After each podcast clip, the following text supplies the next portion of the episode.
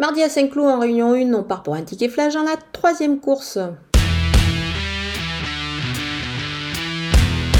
J'aime beaucoup le numéro 4 Diplo qui, euh, va débuter dans cette épreuve qui est réservée euh, essentiellement à des pouliches de 2 ans qui n'ont jamais couru. Elle est entraînée par Gianluca Bietolini qui euh, en général court à bon escient ses 2 ans lorsqu'il débute il n'en a d'ailleurs pas beaucoup couru euh, depuis le début de l'année. Ça devrait être le cas ici pour euh, bah, cette fille de Dapier Sim qui est confiée à Christiane Desmoureaux.